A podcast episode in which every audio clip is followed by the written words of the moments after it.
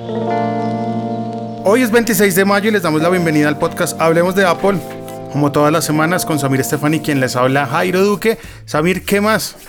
¿Qué dice don Jairo? ¿Cómo le va? Oiga, ¿en qué parte del mundo se encuentra hoy? Estoy a kilómetros de... eh, estoy a kilómetros de la oficina de Apple. eh, de los headquarters de Apple. Estoy Oh en my Palo. Alto. No se ve desde ahí nada, ¿no? Estoy a tres cuadras de la casa de Mark Zuckerberg. Oh my God, qué interesante. qué Sí, interesante. Mañana voy a ir a, voy a ir al Apple Visitor Center. eh, vamos a ver si me animo y compramos algo para aquellos que nos oyen eh, toda la semana. Usted se mete unas embaladas bravas, ¿no? Va a ver, va a ver. Vamos a comprar, voy a comprar una vaina chévere que solo se consigue ahí. Va a ver. Bueno, muy bien, muy bien. Aprovechando, aprovechando y felicitándolo eh, por, los, por los resultados de esta semana, ¿no? O sea, usted que me compartió los, las descargas y, y las oídas de esta semana. eh, Sí. Wow, wow, wow, wow. Seguimos creciendo. Entonces, pues bueno, démosle cariño a los oyentes también. Bueno, me parece muy bien. Ahí están escuchando a Samir. Lo pueden, Ténganse para la próxima. lo pueden spamear en arroba Samir Estefan en Twitter. Ah, sí, porque no va a ser solo que nos oigan, eso va a tocar ponerlos a hacer cosas en Twitter y aquí, y aquí y, mejor dicho, vamos a ver. Vamos a hacerlo.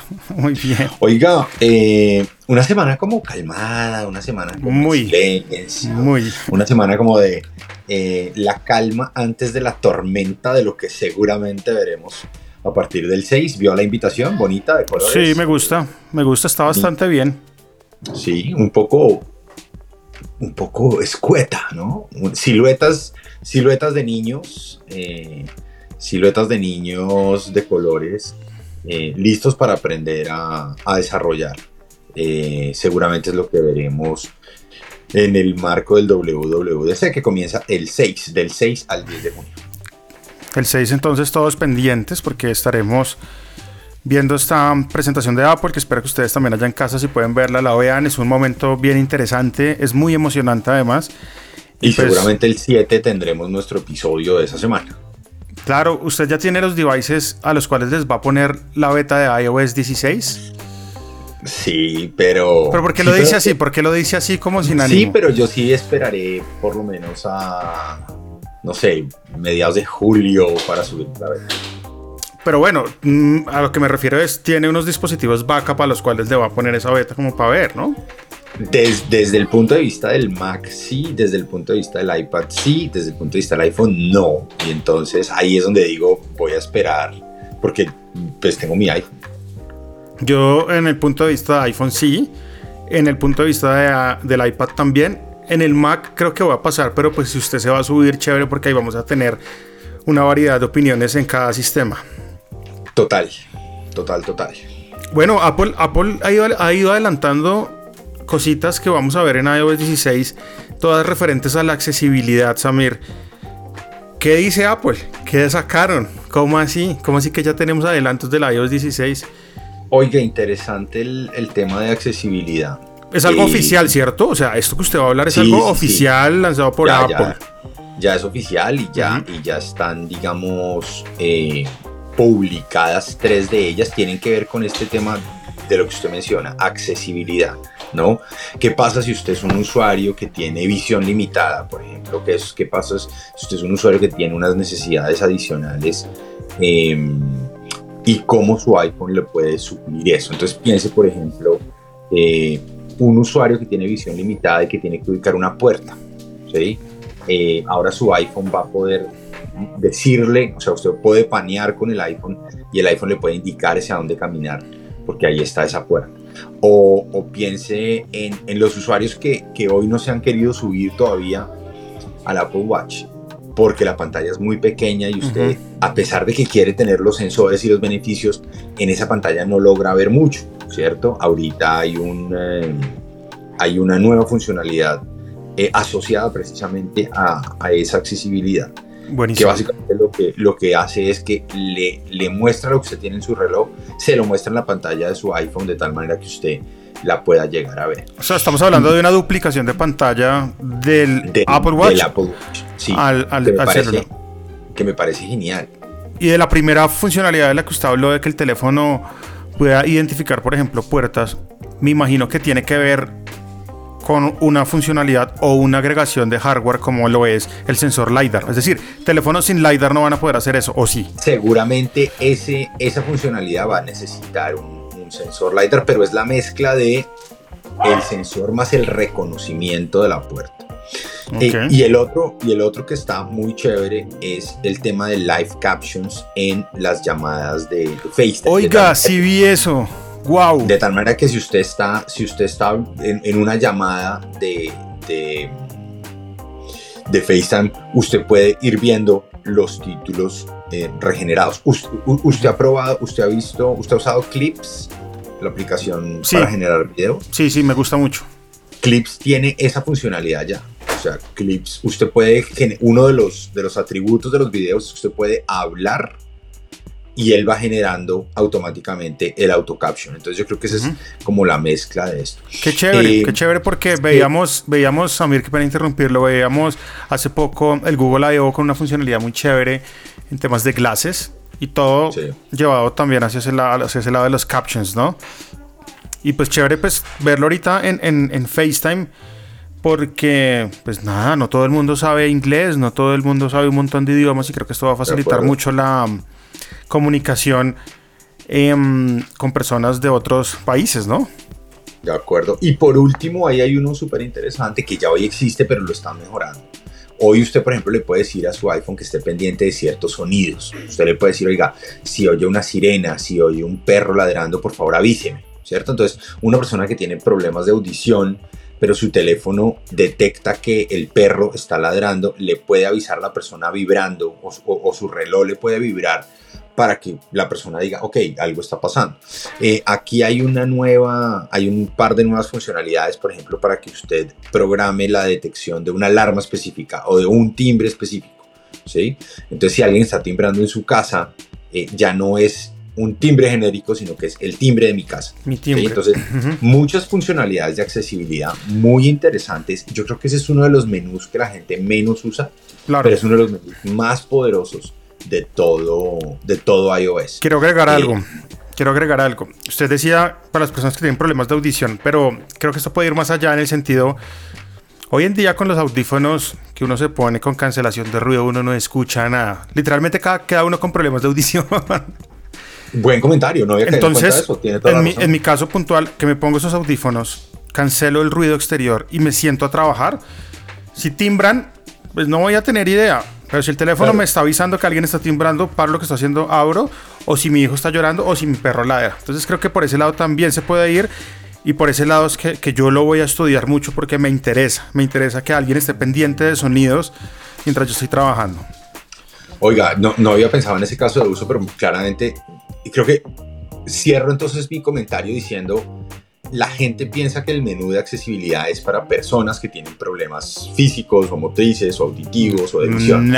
pero, pero es lo que usted acaba de decir. Aquí hay una gran cantidad de funcionalidades que cualquier usuario puede llegar a utilizar y que nos facilitan y mejoran la vida. Muy, muy chévere, la verdad. Sí, vamos a ver, vamos a ver cómo, cómo nos va con este tema en iOS 16. Vuelvo y le digo y le digo en cada podcast, cada día más cerca, cada día más emocionado y cada vez más rumores por ahí andando y uno de ellos pues tiene que ver y son referentes a algo que a usted le gusta mucho, que me lo mostró en su casa funcionando y son los HomePods. Estoy muy emocionado, pero la verdad no quiero, no quiero emocionarme. emociones emociones Sí, eh, bueno, el rumor, el rumor viene de Mark Gurman, eh, que siempre mencionamos, es un personaje muy bien conectado. ¿Este, este rumor no es Minchikuo? No sé, era. Sí, Sí, ah, entonces peor aún, mejor, o mejor, mejor aún. porque, porque German está muy bien conectado en Apple, pero Minchi está muy bien conectado en la fábrica, en el supplier. Nada abastecimiento. Entonces, bueno, el rumor es que este año veremos un nuevo HomePod. No sabemos qué, no sabemos si va a ser un HomePod en forma de barra, no sabemos si es la mezcla del Apple TV con, con el HomePod, no sabemos qué es, pero sí sabemos eh, que todo parece indicar que veremos un nuevo HomePod que entraría en ese momento básicamente a complementar el HomePod Mini, que es el único que se vende, ¿no? Acuérdense que ya el HomePod original no se vende. El HomePod Mini es una nave, el sonido es bueno, es claro, no suena muy, muy duro, Eh, ojalá el, el, nuevo, el nuevo producto que salga suene un poquito más duro para espacios un poco más grandes o más amplios, pero como hemos hablado, eh, creo yo que es la mezcla de gran sonido con, con un tema muy importante y es la mejora constante, paulatina, repetitiva, moderada de lo que puede hacer Siri en un ambiente de una casa controlada. Yo puedo, yo puedo, yo puedo contar mi historia con HomePod Mini porque fui a la casa de Samir, me dijo, venga, prueba esta vaina, quiero que, que me dé su opinión frente a cómo suenan estos aparaticos. Y wow, la verdad no suenan muy duro, pero suenan muy bien. Muchas veces hay dos cosas que uno busca en, en, en audio. Que suene muy duro, como una categoría, pero hay otra categoría que a mí me interesa más y es que suene bien, calidad. La calidad. El HomePod se va más hacia la segunda, eh, en temas de calidad, pero el sonido está perfecto, es decir, para un espacio pequeño, una oficina, suenan perfecto. Y usted complementa, ya tiene, un, tiene uno o dos HomePods de los originales, ¿no? Sí, que funcionan muy bien y, y los cuales adoro. Eh, y por eso, y por eso me emociona, pero me preocupa el rumor. Porque dice uno, ok, va a llegar un nuevo, va a llegar un nuevo HomePod, pero, pero ¿qué va a ser? Sí, o sea, eh, ¿cuál, ¿cuál, va a ser el, cuál va a ser el, el, espacio que va a llenar ese, ese, ese, ese nuevo HomePod? Dice Quo que, que, que, lo que vamos a ver no va a tener, no va a tener mucha innovación a nivel de hardware, ¿cierto? Uh -huh. Pero que sí están buscando eh, cómo seguir creciendo en un mercado en el que, pues, digamos, el HomePod Mini le ha ido muy bien, pero, pero están atrás, ¿no? O sea, usted ve Google Home con la cantidad de parlantes que tiene, usted ve los Alexa, se mueve muy duro, la gente de Sonos sigue lanzando nuevos... Sí, siguen avanzando. Nuevos, pero además lanzó su propio asistente digital. Eh, y la pregunta es si lo que vamos a ver es eh, un HomePod en el mismo contexto de lo que hemos venido viendo o un HomePod que ya incluya, incluya pantalla o algo así. Sí, eh, haciéndole un análisis corto a, esta, a este rumor, a esta noticia eh, que, que, la, que la leemos a través de Mac Rumors es no hay innovación porque ya es algo que existe en otras marcas. Usted, por ejemplo, sí. ve los Google Nest Hub, que son básicamente parlantes equipados con una pantalla en la cual usted puede interactuar con muchas cosas eh, incluyendo pues recordatorios, todo el tema de, de clima y, y, tareas y demás. Acá yo creo que vamos a ver un HomePod con pantalla, pero además de la pantalla, no sé el tema de privacidad, cómo funciona ahí, pero sería muy chévere que la pantalla no solo le mostrara información útil, sino que también usted pudiera de pronto contestar una llamada de FaceTime a través de ese mismo claro. dispositivo. Me preocupa un poco el tema de la cámara, porque usted sabe todo lo que hay detrás de tener una cámara en, una, en un dispositivo ahí, pero pues Apple yo, sabrá. Yo, yo sigo pensando que dada esta discusión de la privacidad, ¿no? de la que hablamos en el capítulo pasado, eh, Apple no se va a aventurar todavía a meter en una cámara. Para eso está el iPhone, para eso está el iPad, para eso uh -huh. está el Mac, donde usted puede recibir esas llamadas. Eh, seguramente lo que sí veremos es una mezcla de eh, un Apple TV y, y, un HomePod, creo yo. Eh, ese debería ser el camino lógico de por dónde irse. Y lo hemos hablado, ¿no? Se, sí. se rumora también que veremos un nuevo Apple TV.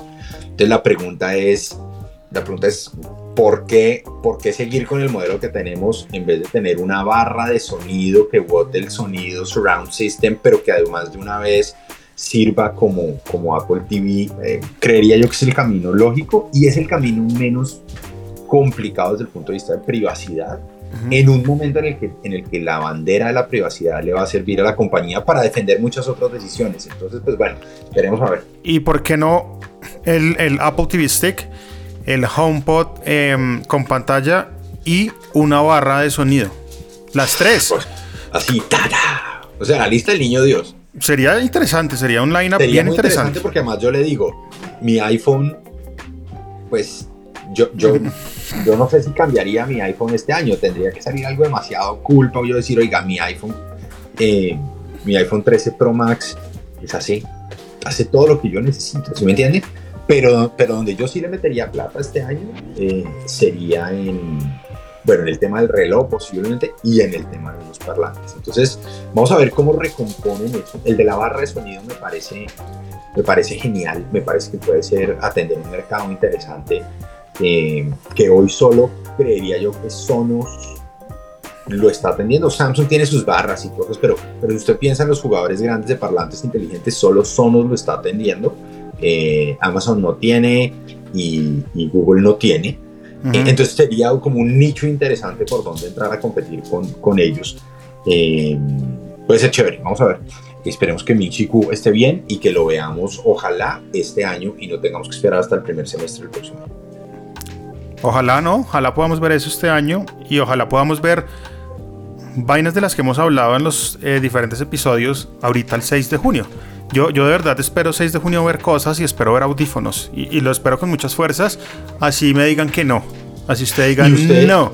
Pero además usted tiene, eh, ¿dónde fue que lo escribió? Eh, en algún lado lo puso y es, no compre computadora ahorita, aguántese dos semanas a ver qué va a pasar. O sea, usted sigue, usted sigue con la esperanza de que en dos semanas veamos el MacBook Air. No, y he recibido muchos comentarios y ya pues podemos pasar a ese tema y es, ¿qué computador me compro? Ay, hay un MacBook Air barato. Entonces yo digo, pues eso depende. Tienes dos meses para esperarte. ¿Necesitas computador ya, ya, ya? Eh, no sé, es que eso depende.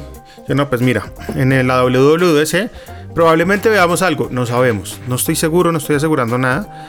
Pero probablemente o lancen o nos muestren M2 o nos muestren algo relacionado con MacBook Air.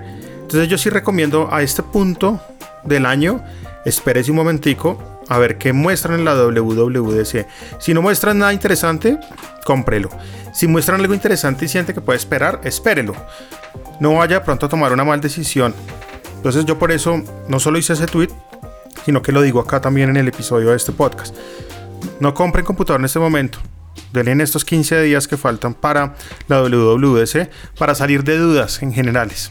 Porque esta WWDC sí que está como cargada de vainas, cargada de rumores que aún no sabemos cómo se van a distribuir alrededor del año. Entonces, recomendación, espere. ¿Usted también da la misma recomendación o usted sí le dice a la gente, hágale? No, no, no, no, claro. Y, es no, necesariamente, no necesariamente espere dos semanas porque en dos semanas lo puede comprar. No. Espere dos semanas para ver qué es lo que va a salir. A ver, sí, exactamente. Para entender el impacto. Le pongo, le pongo un ejemplo fácil. Me quiero comprar un, un eh, MacBook Air barato la gente va y mira los MacBook Airs basados en Intel. ¿sí? Es muy posible que todo lo que veamos asociado a la nueva versión de macOS solo funcione para los computadores M1, o M2. ¿sí?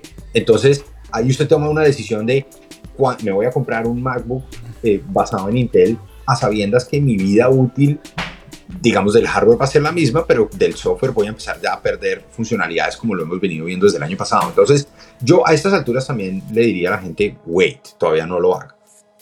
Sí, yo creo que es una, una decisión sensata y, pues la verdad no hay mucho que esperar, son pocos días para que puedan tomar una decisión. Claro está, si se encuentran una super ganga, pues que uno diga, es que esto está baratísimo, pues éntrele. Como para no perder la ganga y puede que le vaya bien por ese lado. Sí, de acuerdo. ¿Qué no recomiendo yo? Yo no compraría Intel en, a este punto, a menos, a menos que usted sea de pronto una persona dentro del ámbito profesional que necesite sí o sí un procesador Intel para correr alguna cosa. No, bueno, cómprese un Windows. Ok, bueno, ese es otro punto de vista interesante. Pero si yo estoy de pronto ya asociado a la familia Apple y todo lo mío es Apple y necesito Intel, pues todavía está la opción. ¿Sabe? Pero comprarse un Windows también es una opción. Pero venga, le hago una pregunta. Señor. ¿Qué, no, no, es compatible hoy ya?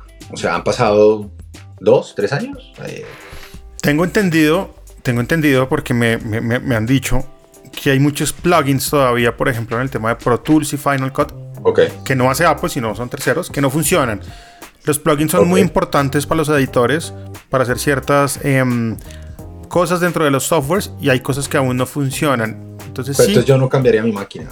O sea, yo creo hoy que comprarse un Mac basado en Intel es, es, es saber que se está comprando una cosa que en menos de tres años no va a haber nuevas funcionalidades realmente.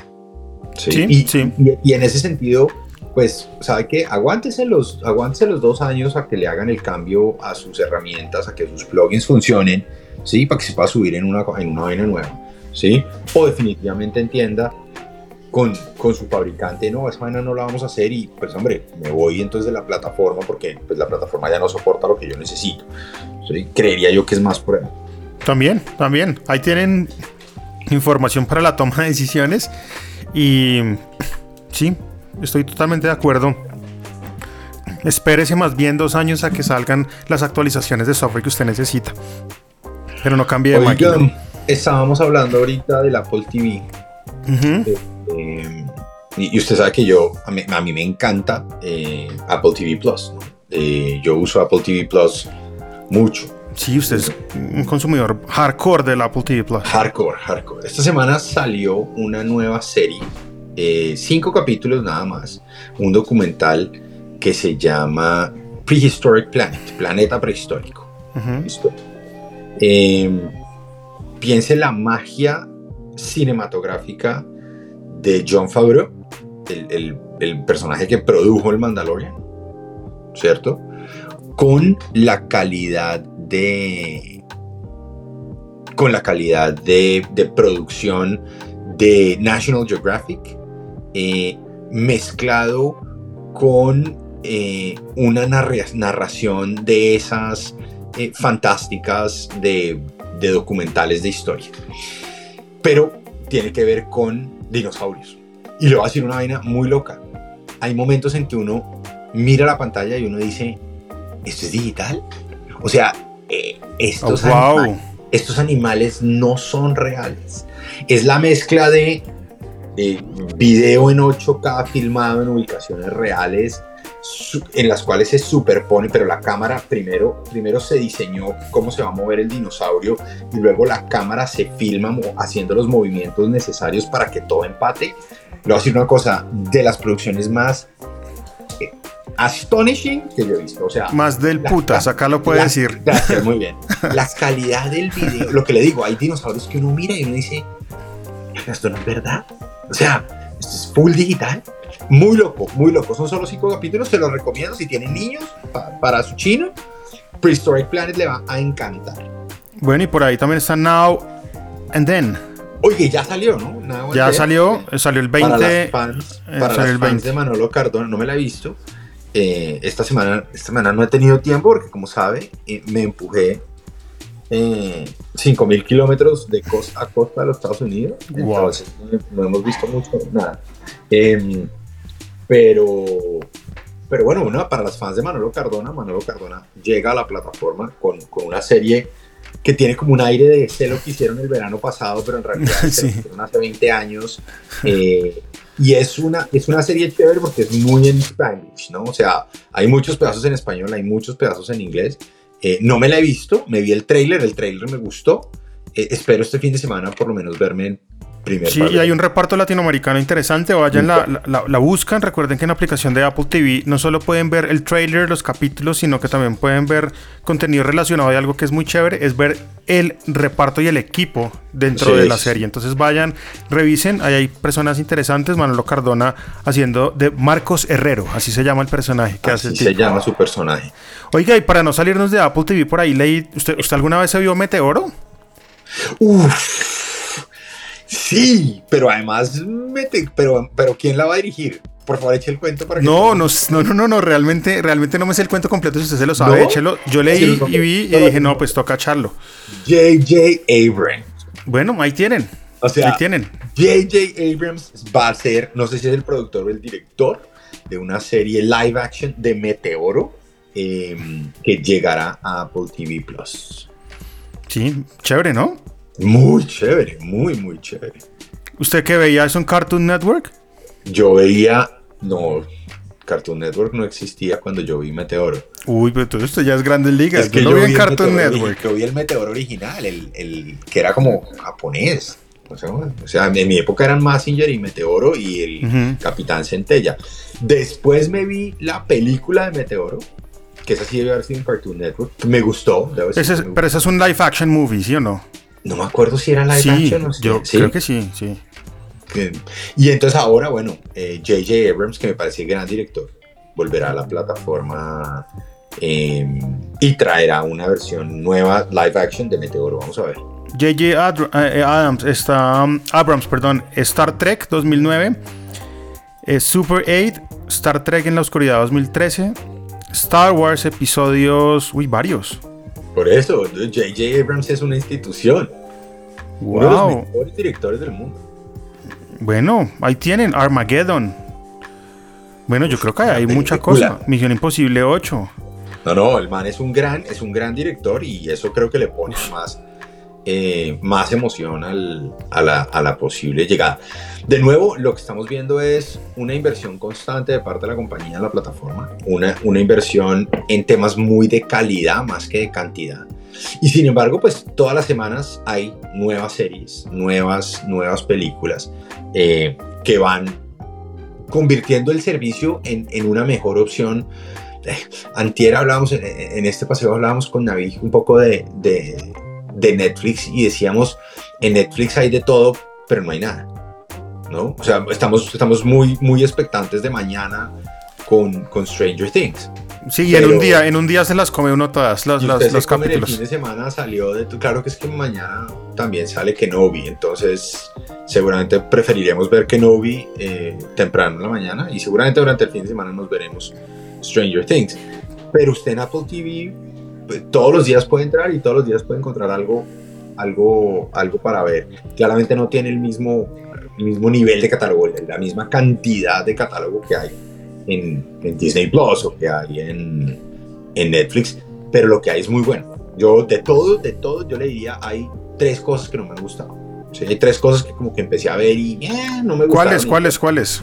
The String Tech Next Door, me acuerdo que fue una de esas que no me gustó. Em, y por ahí ha habido otras que como que he mirado y como que eh, no, no, es como para mí. Pero de resto, bueno dicho, todo lo que sacan me lo he visto.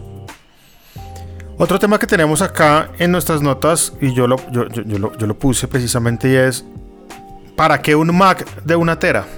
¿Sabe? Cuando usted va a comprar hoy en día un computador, ¿qué se encuentra uno? 256, 250, 512. Y el de una tera, pues ya, ya, ya, ya uno lo empieza a pensar, ¿no? Porque vale más, ¿no? Y uno dice, pero es que no lo necesito. Yo, en realidad, yo en realidad solo, solo conozco un caso de uso para un usuario no profesional que valga la pena tener el tema. Ok, cuéntelo porque podemos estar de acuerdo. Sí, y es, si este es su computador principal y usted es la persona que, que guarda la biblioteca de fotos de su familia, ahí está. ¿sí? Mi suegra. Mi suegra tiene un MacBook Pro de 13 pulgadas de una tera, al cual le, le quedan en realidad como 8 gigas. El, resto está invertido en fotos. Mm, claramente mi suegra es de las que toma la misma foto 62 veces y Ráfaga. Después, le toca sentarse a, barrer. Pero, pero creo yo que ese es el único caso específico donde uno diría por qué me subo altera, para poder tener las fotos ahí guardadas e incluso sabiendas que uno debería tener el servicio de iCloud eh, en donde suba todas sus fotos y, y sencillamente se puede ver todas sus fotos optimizadas en los, en los diferentes dispositivos, pero, pero no se me ocurriría ninguna razón por lo que usted dice. La diferencia de 256 y 512 a 1 tera es sustanciosa en plan. Es brutal, pero sí, esa persona que necesita tener todo local, eh, creo que tiene que irse por un tera. Además, le cuento una vaina, yo he tomado fotos y videos en mi teléfono, vengo a la aplicación de fotos de mi Mac, que es de 256, y me toca esperar un ratico a que carguen o a que descarguen. Siento que funciona, pero pierdo tiempo en, en, ese tema, entonces, no sé, yo sí, sí, quisiera tener en algún momento una Tera nuevamente, porque la tuve cuando pues no era estado sólido. Que de hecho la Tera en no estado sólido, pues era como la, el, default en muchos computadores, ¿no? Sí, llegó un momento en el que todo el mundo empezó a lanzar el Tera como, como este es nuestro diferencial. Yo, el mío tiene, mi MacBook tiene un Tera. Sí, usted todo, todo lo suyo es de un Tera. Mi iPad Hasta el iPad. ¿El celular también? No, pero creo que una vez tuve uno. Qué grosería, oh, Samir. Pero, pero nada que ver, o sea, esas vainas que de verdad uno dice, eh, nada que ver. No, este es de, a ver, no, este es de 512. Y... Pero wow. y me sobra un poquito menos de la mitad. Pero wow, pero, wow. Que me sobra un poquito menos de la mitad porque de verdad, como, como tenemos, como tenemos el Apple One con los 2 teras de, almacenamiento, entonces las fotos aparecen optimizadas en el teléfono, las fotos aparecen optimizadas en el iPad, eh, las fotos aparecen optimizadas. Ahora, yo sí tengo un MacBook, que es el de un tera, en donde está como la fuente real de información de esas fotos. ¿Cómo va, ¿Cómo va ese almacenamiento de 2 teras de Apple One compartido en familia? El mío, por ejemplo, va en 705 gigas. Eh, le diría que vamos más o menos igual, pero le digo. Esto, esto de una vez, pues para que en el grupo de Telegram, que el link está en las notas del podcast, nos cuenten qué plan tienen de iCloud y cuánto ocupan. Sí, 814. vamos entre los cuatro. Vamos muy, muy, muy similar ahí entonces. Sí, y eso que yo creo que es que Navig y yo, que somos los que más consumimos, Navig le ha bajado un poquito el consumo. Eh, porque está guardando cosas en, en, otros sistemas sencillamente porque pues está trabajando en, en, otros sistemas por temas de trabajo. Por ahí vi una foto en las oficinas de Google, o sea, mostrando la fachada, como diciendo aquí estamos. Aquí estamos, va a trabajar todo su verano en Google, entonces está contento, está feliz, está emocionado. Anoche destapó su Chromebook, un Chromebook de HP muy bonito, de decir. Muy, muy bonito. ¿Y Pixel? Eh, eh, no, Google le mandó un, HP, un, Chromebook de HP para su trabajo. ¿Y no le mandó Pixel, teléfono, no? No, no, computador por ahora y esta semana debe llegar el gorro y debe llegar todo su swag de, de intern. Entonces, nada, está, está, muy, chévere. está muy emocionado. Muy chévere, muy chévere. Acá, de hecho, tenía, tenía preparado los claps. venga, ya que, ya que hablamos del tema, déjeme recomiendo una aplicación. Déjeme recomiendo una aplicación que se llama Real, no sé si es Relive, Relive, se escribe R-E-L-I-V-E, -E, Relive. Ok. Eh, y es básicamente una aplicación, fue creada originalmente para, para ciclistas. ¿sí? Entonces, la aplicación sencillamente usted la pone a andar, usted le dice qué está haciendo, ¿no? Eh, nos dimos cuenta, yo la había usado hace un par de fines de semanas para, para un paseo que hice en bici, eh, pero me di cuenta que también tenía la opción de road trip. Y entonces lo que hicimos estos cuatro días que salimos de Boston y llegamos aquí a, a, Mountain View, fue todos los días la prendíamos y ella va midiendo eh, su ubicación, su altura, las va mapeando, las va poniendo en un mapa eh, pero además cuando usted toma fotos, él va mostrando las fotos donde usted las tomó y al final le monta un videito como en 3D de su recorrido. Eh, le sirve para, para trotar, le sirve para caminar, le sirve para montar en bicicleta, le sirve para cuando hace un paseo en carro. La verdad, muy, muy chévere. La versión gratuita funciona muy bien, a menos de que usted quiera subir más de 8 fotos en el paseo, eh, no, necesita, no necesita pagar por ella. Eh, me pareció muy buena. Me llamó mucho la atención que no consume mucha pila. Pensé que iba a consumir más pila en el teléfono, pues, o sea, 13 horas del día la aplicación dando. Em, y no. Y lo otro chévere fue que el día que la descargué, porque me la mostró, esa, me la mostró mi cuñado. Eh, yo acababa de llegar de un paseo en bici que me pareció chévere y me dijo, no, la próxima vez use esto. Eh, y entonces cuando la estaba montando me dijo, oiga, quiere integrarse con Apple Health, quiere integrarse con el reloj. Entonces yo, sí, sí, sí. Y de pronto me dijo, oiga, vi que hizo ejercicio esta mañana, vi que aquí está el recorrido que tomó, vi que aquí están estas fotos, quiere que le arme este video. Eh, entonces muy chévere, muy interesante para, para uno, digamos, compartir esas, esos viajecitos que, que a veces nos metemos de una manera diferente, ¿sí? En el que usted va mostrando en la ruta cómo va y en dónde ha tomado fotos interesantes. Por ejemplo, tomábamos fotos cada vez que cruzábamos uno de los, fueron 13 estados por los que pasamos. la foto de bienvenidos a California, bienvenidos a Wyoming, bienvenidos a Nebraska, ¿no? Eh, y cosas chéveres. Eh, Súper recomendadas.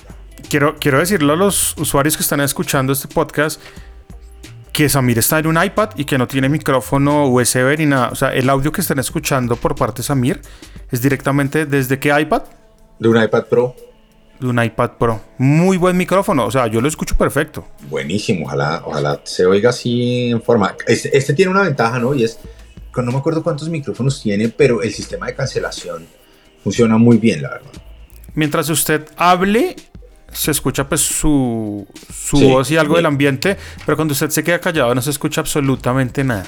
Muy, muy bien. Entonces, sí, sí funciona. ¿Se acuerda que le recomendé la semana pasada una aplicación que se llama Music Box? Sí. ¿Qué tal? Ya, ya está disponible para que todos la descarguen. Em, es una aplicación de pago, pero para aquellos que quieren organizar su biblioteca musical, uff, de verdad que yo le he sacado el jugo a esa aplicación como no se imaginan. Salieron los reviews si la quieren revisar en casi todas las páginas que se dedican al tema. Eh, sacó su review de Music Box, que es uno de los tipos que yo leo constantemente cuando hace reviews de aplicaciones porque se va deep en la vaina, se va bien deep en la vaina y el tipo está también fascinado. Ojalá lleguemos a un punto donde Apple diga, oiga, va a comprar Music Box para meterla en Apple Music, sería la persona más feliz del mundo. Qué buen plan. Sí, sí, hay que tener tiempo para pues para poder eh, poner a andar la aplicación, ¿no? ponerla recomendados, poner el disco que yo quiero acá, organizar esa biblioteca requiere tiempo. Entonces, si en algún momento la van a adquirir, yo les recomiendo que tengan un tiempito prudente para sentarse y sacarle el jugo a organizar su música, que esta aplicación lo hace fantástico. Dejo la, en las notas del podcast el link para aquellos que quieran ir a descargarla y también de la aplicación que usted acabó de recomendar. Chévere, muy bien. Really, muy buena aplicación, me gustó mucho. Bueno, chévere, chévere, chévere que uno esté constantemente probando vainas. Aunque uno se va llenando de basura, tengo que decirlo. Ah, pues como bajé la aplicación, eh, precisamente me di cuenta y me senté el, sábado de la semana pasada mm. eh, a limpiar. Y efectivamente, y borré como, no sé, 25 aplicaciones de mi, solo de mi iPod, de, de mi iPhone. Ni siquiera he mirado el iPad, pero en mi iPhone quité como 25 aplicaciones. Tanto así que uno a veces se encuentra iconos que uno dice, ¿y esta vaina para qué es que era? y a veces como actualizan la aplicación el icono cambia. Sí, y ahí queda uno perdido. Oiga, ¿sabe qué me pasó ya que dice esto que era? Eh, ayer en nuestro último día de viaje ya nos habíamos oído toda la música que, queríamos. Pero acuérdese que yo vengo de un mundo pre-iTunes, ¿no? Un mundo en donde uno ripeaba CDs en donde veía Meteoro que no era Cartoon Network. Exacto. No, pero en donde en realidad usted cogía los CDs y los grababa y usted bajaba música de cuanta plataforma. Yo, yo también, también alcancé a, acariciar esa, ese tema, ¿no? Y cuando yo me subí a iTunes, a iTunes Music, antes de que fuera Apple Music, había una, una funcionalidad que fue el gancho con el cual se trajeron a muchos usuarios, eh, que era usted conecte su, su biblioteca musical a iTunes Music y yo automáticamente le voy a subir toda esa música. Yo voy a buscar esa canción en mi biblioteca y se la voy a asignar. Eh, así, usted la, así usted la tenga pirata. Eh, y si no, yo la voy a subir. Pero entonces, ¿te acuerdas? O sea, estos son... iTunes Match. Exacto, 25 años de 25 años de, de, música mía, de seguramente jalé de mi suegra, seguramente jalé de mi papá, seguramente jalé de mi, de mi señora. Y entonces ayer en algún momento le dijimos a Siri, eh, o sea, hazle shuffle a toda mi biblioteca musical, no a la que tengo descargada, sino a toda mi biblioteca musical en donde hay cosas que nada que ver. Y salían cosas que uno decía, uno, ¿por qué tienes esto en tu biblioteca? Pero dos, uno decía, miércoles, que encanta esto. Muy interesante ese blast to the past, como, como, o sea, hubo unas que le pegaban a la neurona por allá atrás de, uy, esta canción la oímos en El súbete a mi moto. Sí, cosas así. Eh, pero sí hubo otras que uno decía, miércoles, esto toca. Entonces, esta semana, este fin de semana y la próxima semana me voy a dedicar un poco. No solo ya limpié mis aplicaciones, voy a limpiar mi biblioteca de, iTunes porque está, Music, está Music Box. Bájese Music Box y, trate como de, organizarla por ahí porque me pareció súper útil em, la aplicación y chévere recordar iTunes Match. Yo también fui feliz en donde Apple me decía, venga, usted tiene esa canción como como Pirateins, venga, yo se la, se la, legalizo acá y se la, se la reemplazo por la que yo tengo en mi biblioteca oficial. y tiene una canción en 256 kbps en AAC, como si lo hubiera bajado de iTunes y lo hubiera comprado. Yo era feliz con eso, tengo que decirlo. En ese entonces tenía un iMac em, de 21 pulgadas, si no estoy mal. Y era feliz, era feliz con ese iTunes Match y revisar. Había unas que no subían que porque tenían mal los tags. Entonces era como arreglé los tags acá. Mucho tiempo le dediqué a ese tema. Muchísimo, muchísimo tiempo de mi vida organizando esa vaina. Pero me, me, me recordó mucha cosa usted ahí con ese comentario. Muy interesante. Bueno, este fue el podcast de esta semana. Esperamos que la próxima semana sea un poco más jugosa en temas relacionados con lo que se puede venir en la WWDC o en cositas por ahí que nos vaya lanzando Apple. Mm, recuerden que nos pueden seguir en nuestras redes sociales, arroba Samir Estefan, arroba Jairo Duque Music y por supuesto seguir nuestros blogs que los dejamos en la descripción de este podcast. Ah, y, si, y si yo fuera ustedes me seguiría, me seguiría, me seguiría porque de verdad vamos a regalar algo cool. Ah, cierto que usted se echó al agua apenas arrancó el podcast. oh my God. ¿Se acuerda que hablamos del sistema de pagos desde el dispositivo, desde el iPhone? No, no de, recibir, de recibir pagos. Mañana lo voy a probar eh, en la tienda de, en la tienda de las oficinas de Apple. Eh, la están usando. Y para comprar lo que voy a regalar en este podcast, voy a utilizar el sistema. Eh, voy a subir un videito de cómo funciona. Por favor, por favor, mañana pendientes entonces de el que se lo gane, Samir tiene que hacerle un unboxing. Tiene que hacerle un unboxing a la vaina. ¿Haces con unboxing y todo? Claro, el que se lo gane le tiene que hacer unboxing. Esa es la condición. La condición para la entrega es me comprometo a hacer unboxing de lo que me están regalando. Wow, bueno, deja la vara bien alta. oh my God. Bueno, nada, nos vemos la próxima semana. Abrazo. Abrazo.